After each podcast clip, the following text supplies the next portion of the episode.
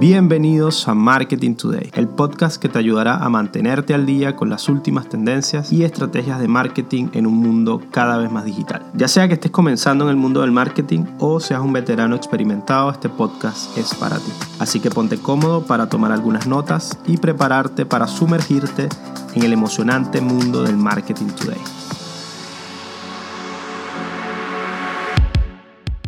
Hoy conversaremos con Braulio Natera, que tiene más de 30 años de experiencia en áreas de aceleración comercial, packaging, PR, eventos y en los últimos 6 años como director general de cuentas para marcas especializadas en wine spirits para más de 20 países. Un placer tenerte acá. gracias a eh, ti, Ale.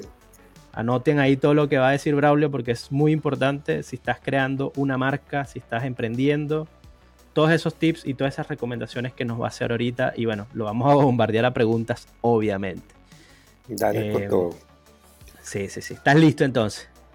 100%. Bueno, primero que nada agradecerte y, decirte que, eh, bueno, la experiencia es relativa. Yo creo que lo más importante es tener la mente abierta, salir siempre de la zona de confort, no perder la curiosidad y la capacidad de asombro. El día que pierdas la capacidad de asombro y la curiosidad, estás muerto. Es la única forma de mantenerse vigente. Si no, imposible eh, tener experiencia y que te sigan llamando de podcast, que le llega gente que está partiendo y que está eh, con mucho más ánimo y se siente mucho más jóvenes que muchos otros por ahí. Así que de verdad, muchas gracias. Pero bueno, así como dice el, el, nombre del episodio, vamos a estar hablando sobre construcción de marca desde cero. ¿Cuál es ese primer paso? Cuéntanos. ¿Cómo construimos una marca?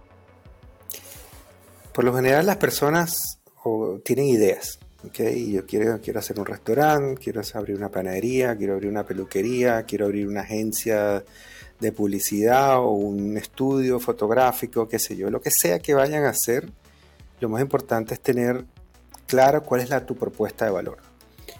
O sea, realmente qué hago yo distinto al otro. O sea, existen 100.000 panaderías y sigan abriendo nuevas panaderías. Pero ¿cuál es tu propuesta de valor?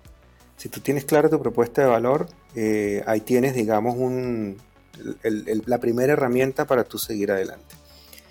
Una vez que tú tengas identificado esa propuesta de valor, vas a decir, bueno, realmente, ¿cómo quiero partir? Por lo general la gente se piensa, hace un plan de negocio gigante y, se la piensa mucho y es poco ágil. Y yo creo que lo más importante es decir, bueno, yo tengo un producto, esto es lo que yo puedo hacer diferente, vamos a empezar. Y, lo, importante es crear una prueba. Puede ser una página web, pero tienes que tener ese, ese producto, digamos, eh, primario para tú poder salir a testearlo. Pueden ser, si eres fotógrafo, sal a tomar fotografías y créate un portafolio y sal y testéalo con grandes productores o grandes eh, fotógrafos y, di que te, y que piensan. Eh, y después, después que tú tengas esa proposición o ese, ese valor agregado listo, entonces ahí piensas en el nombre, empiezas a, pensar en el local, empiezas a pensar en cómo será el logo, pero lo más importante es tener clarísimo cuál es, qué es lo que te va a hacer diferente. Tiene que haber una propuesta única de valor. Esa es, digamos, la, máxima. Yo te, yo te, mencioné una palabra que no te la había dicho antes, que era el storytelling. Eh, pero primero te hablé de propuesta de valor. Están ligadas en el fondo, porque el storytelling es una manera de decir lo que tú eres y ojalá contenga tu propuesta de valor. Y, me gustaría hablarte de un caso eh, de construcción de marca que quizá uno de los que más, más reciente tengo, eh, tiene que ver con un productor de arroz. Imagínate, este es un señor, eh, Mike Fruguet, en Luisiana, un granjero que tenía, o tiene mejor dicho, 40 acres de arroz en Luisiana. y este señor tenía el fetiche de hacer un vodka y un whisky de arroz. Y este tipo decía, bueno, pero yo quiero crear un vodka, ¿cómo lo hago? Whisky lo quiero crear también, pero tengo que añejarlo unos años, entonces partamos por el vodka. Eh, y fue fascinante. O sea, primero tuvimos que empaparnos de todo lo que hacían. Eh, indagamos en su cultura, nos metimos en los closets de la granja donde había maletas de hace 40 años. Conseguimos fotos, eh, empezamos a indagar sobre su, familia. Eh, ellos eran la cuarta o quinta generación. Eh, y, de repente empezamos a conseguir o hilvanar una historia y terminamos con una historia muy rica de de lo, interesante de la manera como ellos cultivaban ese arroz. O sea, algo totalmente, eh, no conceptual, pero muy, muy, muy apegado a los valores de ellos como familia. Terminamos colocándole el nombre, la, la marca se llama JT Melek, está disponible en Luisiana y creo que en Texas ahora, una marca que empezó como un fetiche y ya está eh, en muchos bares en, Estados Unidos. Y, terminamos haciendo una etiqueta que efectivamente tenía unas espigas de arroz y tenía eh, un cangrejo con el JT Melek. Incluso terminamos haciéndole hasta la estructura de precio para posicionarnos entre el vodka más caro y el vodka más barato, o entre el vodka referente eh, importado con el vodka referente nacional. Y terminamos haciendo un excelente producto, excelente producto, con una imagen increíble. Eh, y hasta hace poco lanzó el whisky después de cinco años. Wow. Porque lo, lo añejó cinco años y nos mandó una botella para que la fotografiáramos, etc. Y no te imaginas el orgullo. Braulio, acá tengo una pregunta compleja, difícil, incómoda. ¿Cuánto puede costar crear una marca? Porque hasta, el momento, eh, hasta el momento, vamos a poner el ejemplo de, de, este, de este vodka, hasta la fecha que, el día antes que empezó la venta, hasta ese momento, ¿cuánto nos puede costar? Un aproximado. Mira, un proyecto grande de branding, de construcción de marca, puede estar entre, o sea, dependiendo de con quién lo trabajes. Si una agencia seria que, tenga la metodología y el pensamiento estratégico detrás, entre unos 15, 20 mil, 30 mil dólares, depende del, tamaño de, la empresa.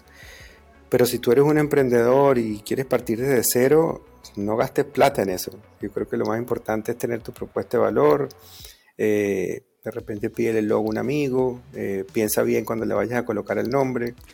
Eh, y que eso y que eso tenga un valor a futuro, o sea, siempre hay que pensar en valor a futuro. Cuando tú eh, creas un nombre con siglas, por ejemplo, también puede funcionar. Ten en cuenta que, el registro sea fácil de, hacer. Eh, yo creo que la mejor manera cuando piensas en un nombre, buscar eh, los dominios en internet y, ver si están disponibles, ver si es algo que, efectivamente la gente va a ser fácil de, de googlear, fácil de posicionar, evitar los nombres genéricos. Eh, la inteligencia artificial tampoco te va a conseguir o, va a disparar cosas genéricas sobre ti. Entonces, nada, el mundo cambia, evoluciona, pero con relación al nombre, eh, hay, una, hay un pensamiento que se llama KISS, así como de beso, Keep it short and simple. O sea, si tú lo haces sencilla, fácil, sin mucho pensamiento, eh, no gastes plata. O sea, sencillamente hazlo, haz una prueba rápido, sé ágil y si funciona, valídalo con tus amigos, con tus, personas cercanas y, adelante. El resto de las cosas se hacen en el camino. Perfecto. hace, hace varios años ya, bueno, me mandó un WhatsApp 10 besos y eh, me, dice que, me dice que la marca es lo que la gente dice de ti cuando tú no estás. O estás en una habitación, por ejemplo, cuando no estás en la habitación. ¿Qué piensas de eso? Y si necesitamos tener oídos en esa habitación. Las dos cosas. Mira, definitivamente sí. En el momento que tú creas una marca y la pones allá afuera, ya tú no eres dueño de esa marca. La marca es lo que la gente piensa, no lo que tú piensas en la marca. Yo puedo pensar que, yo soy cool, que, que tengo muchos amigos y tal, pero si la gente piensa que yo soy un pedante, que no saludo, que soy hipócrita, qué sé yo, olvídalo. O sea, ese es el pensamiento que tiene la gente, no es lo que yo creo. Entonces, sí, Jeff Bezos tiene 100% la razón. O sea, la marca es lo que la gente piensa de ella, no lo que tú piensas de, ellas. La gente, y ese es el gran error que cometen muchos marqueteros o muchos emprendedores, que tienen una convicción de algo y es totalmente errada. Mm. Es totalmente errada. Y quieren tener una marca cool, eh, hondera, con, y resulta ser que la marca no es ni cool hondera. A lo mejor tiene que ser herencia, tradición. De, ese ejemplo, igual, bueno, me, surge una pregunta que, que me acuerdo cuando empecé a, estudiar marketing, pasaba mucho ser los primeros o ser los segundos de algo, de una categoría, de una vertical, de un producto eh, o de un servicio. De esa manera, ¿cómo, lo ves? ¿Cómo, ¿Qué es mejor? ¿Posicionar una marca para ser primero y competir con los que hoy son primeros o posicionarse de segundos? Yo creo que hay marcas que trabajan para ser segundos porque no tienen infraestructura o no tienen la capacidad de ser primero. Muchas veces ser primero implica muchas cosas. Ser primero implica eh, tener mayor redistribución, más logística, eh, más bodegaje y una capacidad, digamos, de, mucho más grande de flujo de caja. Eh, y lamentablemente ser primero también viene con una responsabilidad que tienes que poner la camisa de la innovación, de la vanguardia, de la tecnología. No quiere decir que el que esté segundo no, no, no, tenga que estar innovando eh, en tecnología y vanguardia todo el tiempo. Lo que te quiero decir es que es más fácil ser segundo, incluso a veces hasta tercero, ser primero. Si no, pregúntale a Luis Hamilton en, en, en Mercedes. O sea, la están pasando mal después de ocho años liderando. Entonces, ahí tú, donde tú te das cuenta de que siempre hay posibilidad de que alguien venga y te pise los talones. Eh, por eso es que en el fondo tú, tú, tienes que ser consistente. Otro error que, y perdón que, me, que venga para atrás, pero otro error que cometen muchos los emprendedores o muchas marcas es que eh, se enfocan solamente en tener un competidor. No, yo tengo que ser como él o yo quiero ser allá, este es mi referente. Y a veces nos olvidamos que hay otras marcas en la industria hay otros referentes. Una de las cosas que yo hago cuando hago planning es salirme de la caja. Si estoy, hablando, si estoy no sé, eh, haciendo un planning para un vino, veo que hace el vodka, veo que hacen los chocolates, eh, veo que hace la música inclusive. Compito con los que venden zapatillas o zapatos, o los que compito hasta con un restaurante. Es mi, mi repertorio de, de bolsillo, o sea, cuánto tengo para gastar y cómo puedo satisfacer mi necesidad. A veces por eso es que es tan bueno entender los arquetipos de marca y los perfiles de consumidor. Yo soy un fiel creyente de las estadísticas y de las investigaciones de mercado. Hay mucha gente que dice que no, que están manipuladas, que al final el consumidor lo que quiere es sorprenderse, pero no hay nada más rico que un estudio de hábitos de uso. Que la gente, que tú sepas eh, por qué la gente compra tal algo, cuáles son sus motivaciones. Eh, y a veces, lamentablemente, cuando eres emprendedor no, no, tienes, esa, no tienes eh, acceso a esa data. Pero tenemos las redes sociales, la gente tiene que investigar. Tenemos la marca, soltamos la marca, ya estamos pasando por todo lo que, lo que lleva a crear una marca. Sale el producto, lo empezamos a vender. ¿Qué tenemos que hacer para entender si la marca está satisfaciendo al mercado o no, o al usuario o al target que, nosotros creemos? ¿Cómo logramos ese feedback o esa comunicación con, con el consumidor, con el cliente? Mira, cuando tú tienes una propuesta de valor clara, y perdona que insista con la propuesta de valor, eh, tú más o menos tienes más definido cuál es el tipo de consumidor al que tú le quieres llegar. Y tú tienes, digamos, una, yo voy a hacer una, cerveza a mi estilo yo le quiero llevar a un consumidor X. Lo que sucede es que, como te dije antes, en el momento que tú sueltas la marca a la calle, ya tú no eres dueño de la marca, es lo que mm. piensa la gente. Entonces, es ahí donde empiezan a, generarse eh, las cosas interesantes.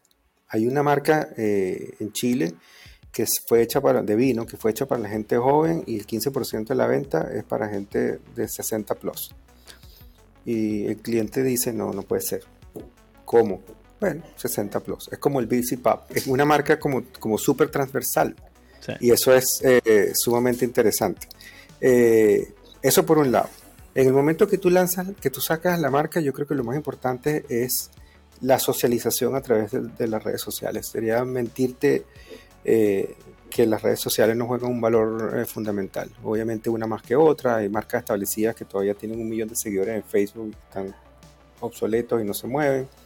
Pero hoy en día eh, la viralización de las marcas es importante. De hecho, hay un estudio de una, una, investigadora europea, se llama Stackler, que dice que el 80 o 79% de los, de los usuarios confía más en los reviews de las personas que en lo que dicen las propias marcas. Entonces, eh, es un poco tener esa visión y, salir un poco, digamos, de, ese acartonamiento que tienen muchas personas. Incluso muchos emprendedores tienen miedo de decir lo, que hacen por miedo que le copien. Yo creo que las cosas cuando uno tiene una idea hay que contarla.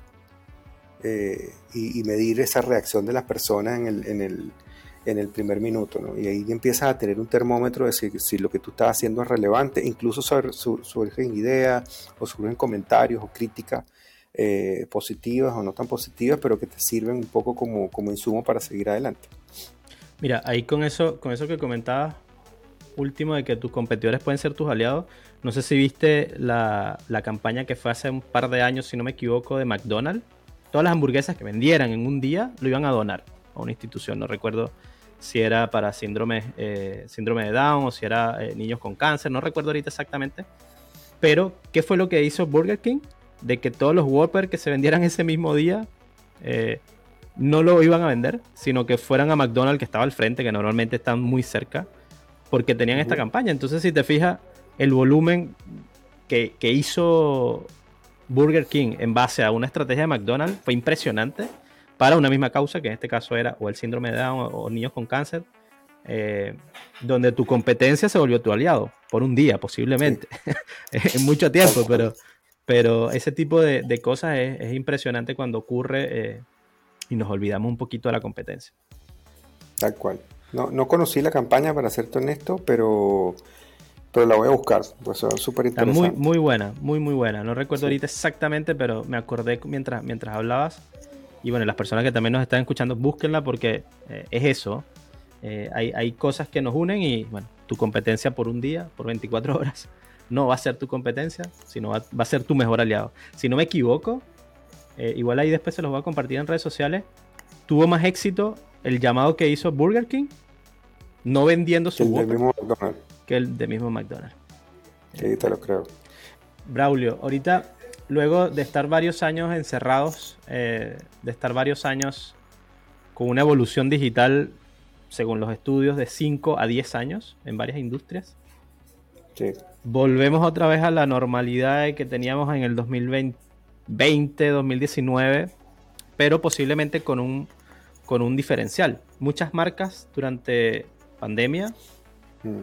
crecieron, se formaron, aceleraron, surgieron nuevas marcas. Pero obviamente ahora hay muchas de esas marcas que eh, es mucho más rico tener un sitio donde ir a cambiar las cosas, a probarlo, a testearlo. Que eso, bueno, hace, hace, hace varios años se conoce el, término de omnicanalidad, ahora vuelve otra vez, sobre todo con las marcas grandes. ¿Cómo, ¿Cómo, tú ves o cómo tú recomendarías a estas marcas que nacieron durante pandemia, 100% digitales, y que hoy tienen esa necesidad de pasarse al off, hacer ese, ese cruce omnicanalidad? Bueno, ahí es donde vuelve el branding a, tomar eh, la, batuta, ¿no? Porque cuando tú tienes una marca creada y tienes códigos, eh, esos códigos empiezan a, hacer, hacerse ver en los diferentes puntos de contacto. Lo que dice es muy cierto, durante la, durante la pandemia o, el, encierro que tuvimos durante dos, tres años, hubo marcas que crecieron muchísimo, hubo marcas que experimentaron crecimiento de ciertas categorías de productos en el 2020 y en el 2021 decrecieron y empezaron a crecer otras categorías de productos dentro del mismo año. Por ejemplo, en la industria de wine and spirits, en el 2020 todo se eh, creció en las marcas baratas, las marcas de bajo precio, porque eran las, marcas que tú podías conseguir en e-commerce, las marcas confiables, las marcas que no te iban a dejar mal parado. Pero entonces la gente empezó a tomar menos, pero en mejor calidad. Entonces empezaron a, crecer las marcas premium. Y en el 2022 todo volvió eh, a, los niveles del 2019. Entonces fue una, fue una, una, cosa bastante, bastante rara. Y efectivamente, muchas marcas que decidieron, obviamente, no invertir en vía pública, que decidieron no invertir en punto de venta, porque la gente no iba a comprar a los supermercados, que decidieron eh, literalmente olvidarse de estos canales offline, eh, se encontraron con que eh, hubo marcas que picaron adelante y supieron aprovechar bien esa omnicanalidad. El problema de la omnicanalidad, más que una intención, yo creo que es un, tema estratégico de marca. Si tú no tienes una marca sólida y no sabes qué decir en este, en, estos, en este 360, es donde estás en aprieto. y es uno de los grandes, digamos, problemas que tienen los marqueteros y que tienen adicionalmente muchas agencias de publicidad o muchas agencias de marketing, porque eh, no todo el mundo interpreta la, la, omnicanalidad, no solamente agarrar y decir, ah, no voy a poner lo mismo en todos lados. Es que cada mensaje, cada cosa que tú hagas en ese 360 tiene una manera de consumirse de forma distinta. Lo que te quiero decir es que como tú consumes un mensaje en vía pública es distinto, eh, los mensajes como los consumes a nivel digital en distinto, incluso entre plataformas Facebook, Instagram, YouTube y Google se consumen de forma distinta. Eh, un brochure, newsletters, eh, dependiendo del tipo de marca, cómo tú recibes un newsletter, quieres interactuar con él, tu página web, es una página interactiva, es una página que, captura datos, es una página que, te invita a hacer cosas. Tu, misma publicidad en, canales tradicionales como la televisión o la radio. El consumo de medios cambió, eh, la manera de consumir medios cambió y la, la unicanalidad es válida en la medida que las empresas, los marqueteros, las agencias de publicidad entiendan de cómo el uso correcto de cada uno de esos puntos de contacto genera atracción de marca. Hoy hay un boom de una herramienta, porque todavía, eh, o, yo la veo de esa manera, que es la inteligencia artificial a través de múltiples plataformas o de múltiples programas que hacen cosas. Bueno, obviamente ChatGPT es el que, el más, que se hizo a, reconocer más rápido. Eh, empecé a trabajar con él hace tres meses aproximadamente, cuando todavía estaba literalmente, bueno, ya, existía, pero estaba como en pañales. Yo lo supe por, por, un primo eh, que vive en, Nueva York. Eh, y se me ocurrió empezar a, tratar de ocuparlo para planning. Eh, y me di cuenta que, literalmente en TikTok, en tutoriales, etcétera, empecé a buscar personas que, te decían cómo preguntarle a, la máquina, pues el más famoso Machine Learning. Y, ahí me di cuenta que efectivamente todas las respuestas son extremadamente genéricas, salvo que tú lo guíes de una manera eh, mucho más lógica. Bueno, no voy a entrar en, en detalle, pero lo que he hecho con ChatGPT ha sido interesante. Eh, cosas caseras como recetas. Eh, a veces lo ocupo para validar traducciones o para mejorar traducciones. Eh, he logrado lograr esencias de marca con ChatGPT. por ejemplo, cuando, cuando hacemos construcción de marca en, planning, tú tienes el brand planning, que es cuando tú creas marcas desde cero, como JTML, como, como, como estos casos que hablamos hace unos minutos. Después está el planning comunicacional que tiene que ver con campañas, marcas establecidas que hacen planning para insight, para generar una comunicación y un ángulo estratégico distinto. Y en este caso, en, la etapa de brand planning, hay una parte que se llama pilares, donde tú dices, bueno, esta marca se sostiene con estos tres pilares. Muchas veces estos pilares son accionables o no son accionables. Por ejemplo, Falabella, marca de retail súper importante en Latinoamérica, Colombia, eh, Chile, Perú, etcétera eh, tiene más de 150 años y utilizaron a Ricky Martin para la campaña de los 150 años, le pagaron N cantidad de millones de dólares. La gente no se recuerda de, esa campaña, porque accionaron el pilar de la tradición. Y la gente no, no ve a una empresa de retail por la tradición, la ve por el e-commerce, por lo que está pasando ahora, por sus tiendas, por el valor agregado, por la moda, por el fashion, por los electrodomésticos. Pero ¿qué hicieron? Eh, utilizaron a los chicos del, del, del precio de la historia y hicieron una campaña para, bueno, tú trabajaste con ellos, eh, y, el precio de la historia, pues, ¡pum!, un boom, con su punto com, más allá de, de, los problemas que tuvieron con este tema del logo. Lo que te quiero decir es que ellos tenían ese, ese pilar de, de, la, de, la, de la innovación, perdón, de la tradición y lo accionaron a través de... Y era un pilar que quizás no debieron haberlo accionado, pero lo accionaron. Entonces, en el mundo de las marcas es igual, tú tienes pilares y a veces esos pilares te generan brand ideas. Entonces, pues, un pilar puede ser la herencia, otro pilar puede ser la, vanguardia de la innovación, otro pilar puede ser, no sé, el sabor, o, es una marca, no sé, el pilar de la distribución, somos la marca más vendida en todo el planeta, por poner un ejemplo. Entonces, después que tú tienes esos pilares bien definidos con nombre y apellido, lo que hice fue meterlos en ChatGPT y decirle, oye, ¿sabes qué? Yo tengo este pilar yo necesito que me des 30 opciones de cómo yo puedo combinar esta palabra con algo que me, represente cosas no convencionales o cosas diferentes o cosas de vanguardia. Me dio 25 palabras, 30 palabras las que le pedí. Y una de ellas, eh, cuando, la, cuando la, vi, me hizo mucho, mucho match con, las, con, la, con este pilar de herencia, por, por, para hacerte el ejemplo y simplemente los coloqué uno al lado del otro y, lo presenté así. Y fue un hit, fue maravilloso, me lo aprobaron así en dos minutos. ¿Hice trampa o no hice trampa? Todavía me queda la, la, duda, eh, pero, pero en el fondo siento que no, siento que en el fondo yo le dije a la máquina lo que yo necesitaba. Y al final yo tomé la decisión de, y que, y que hay momentos que, por muy creativos que, que pueda ser una persona o, o, la experiencia que tenga, hay un momento de bloqueo, hay un momento que, que este tipo de herramientas te ayuda a, uy, es, cierto, esto existe y no me acordaba que esto lo podía hacer de esta manera. Eh, y, necesitamos ese validador. no, y adicionalmente a eso, era una estrategia que había que hacer en inglés. Yo soy bilingüe, pero no quiere decir que pienso en inglés al 2000%. O sea, utilicé esta herramienta de ayuda que en el fondo me dio una cantidad de opciones que seguramente si en dos horas más capaz que hubiera llegado con ella o con un diccionario en la mano. Eh, o, buscando sinónimos y antónimos en, internet. Pero al final lo que te quiero decir es que es una herramienta interesantísima eh, desde el punto de vista de planning. Eh, te permite muchas cosas. Hoy en día el ChatGPT, tú puedes crear patrones para desarrollar estrategias de marca, pero a un súper buen nivel. O sea, te voy a dar un ejemplo eh, súper rápido. Tú puedes eh, en ChatGPT, para crear una estrategia, incluso branding, eh, hay un, lo, primero es el, lo que llaman el 4C Pilot Run, que es como decir los, los cuatro, las 4C. compañía, consumidor, cultura y categoría. Tú le puedes hacer preguntas como Dime las respuestas de la compañía tal con relación a las siguientes preguntas.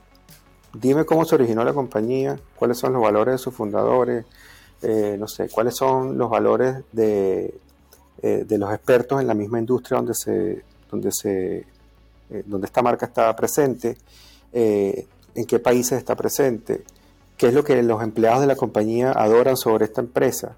en términos de categoría les puedes preguntar cuáles son los clichés en la publicidad. Entonces imagínate que tú le digas a ChatGPT cuáles son los clichés en la, publicidad de zapatos. El tipo corriendo, eh, la persona llegando a la cima de la montaña. Eh, entonces ya tú sabes que desde el punto de vista creativo son las cosas que si quieres diferenciar no tienes que hacer. Claro. ¿Sabes? Incluso tú puedes preguntar cuál, qué es lo que piensa el consumidor eh, con relación a la categoría. Le puedes hacer una cantidad de preguntas. No siempre van a ser las correctas, pero yo te podría decir que desde el punto de vista eh, de, insights eh, es súper, súper positivo.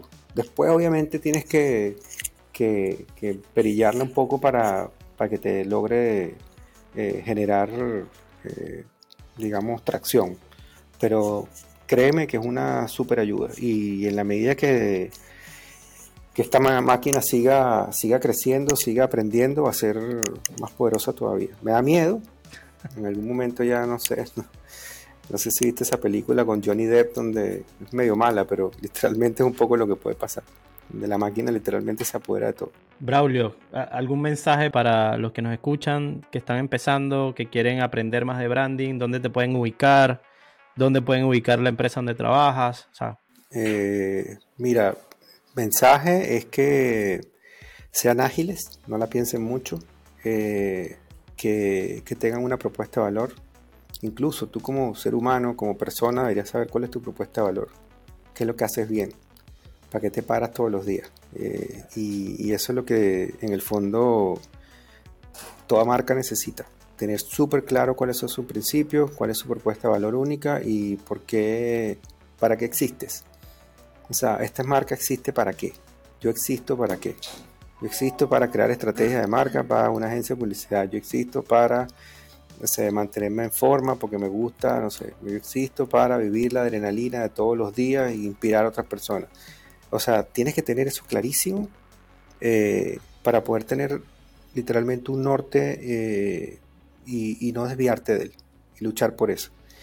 Eh, yo creo que ese es el, mayor consejo. O sea, y, desde el punto de vista de, marca, desde el punto de vista de emprendimiento, tiene que ver con, dejar de, pensar solamente en su, en su scope, en su, en su círculo y, empezar a buscar cosas referentes. Siempre busca referentes. Siempre hay, hay marcas homólogas que, tú puedes eh, no sé si la palabra es homóloga, eh, eh, o marcas similares dentro de otras categorías que te pueden servir de inspiración. Y ser curioso, investigar. Investigar, hay que meterse en todos lados. Otro buen consejo que nada que ver, eh, cuando quieren crear marcas y quieran crear ideas, Hay una plataforma que se llama Behance, que es como un, el portafolio de grandes diseñadores. Y ahí te, consigues ejemplos de marcas que hacen branding muy fuerte eh, y sirven de inspiración. Incluso muchos diseñadores utilizan Behance para ver diseños de otras personas. Piensa que hay, no sé, mil marcas en Europa, en países como Turquía, Hungría, que, tienen nombres extraños y que jamás vamos a ver en Chile, en Estados Unidos, ni en ningún lugar de Sudamérica eh, o de América entera. Pero son marcas que están súper establecidas allá y que tienen un branding increíble. Piensen en los colores, piensen en la tipografía, piensen en ese tipo de cosas que son detalles eh, y háganlo bien, háganlo bien. Hoy en día hay gente joven que que no cobra mucha plata y que les puede ayudar a hacer bonitos logos o crear una, propuesta de valor eh, única. Y si son profesionales y ya el nivel está más avanzado, obviamente llamen a un profesional porque eh, ya hay más cosas en riesgo.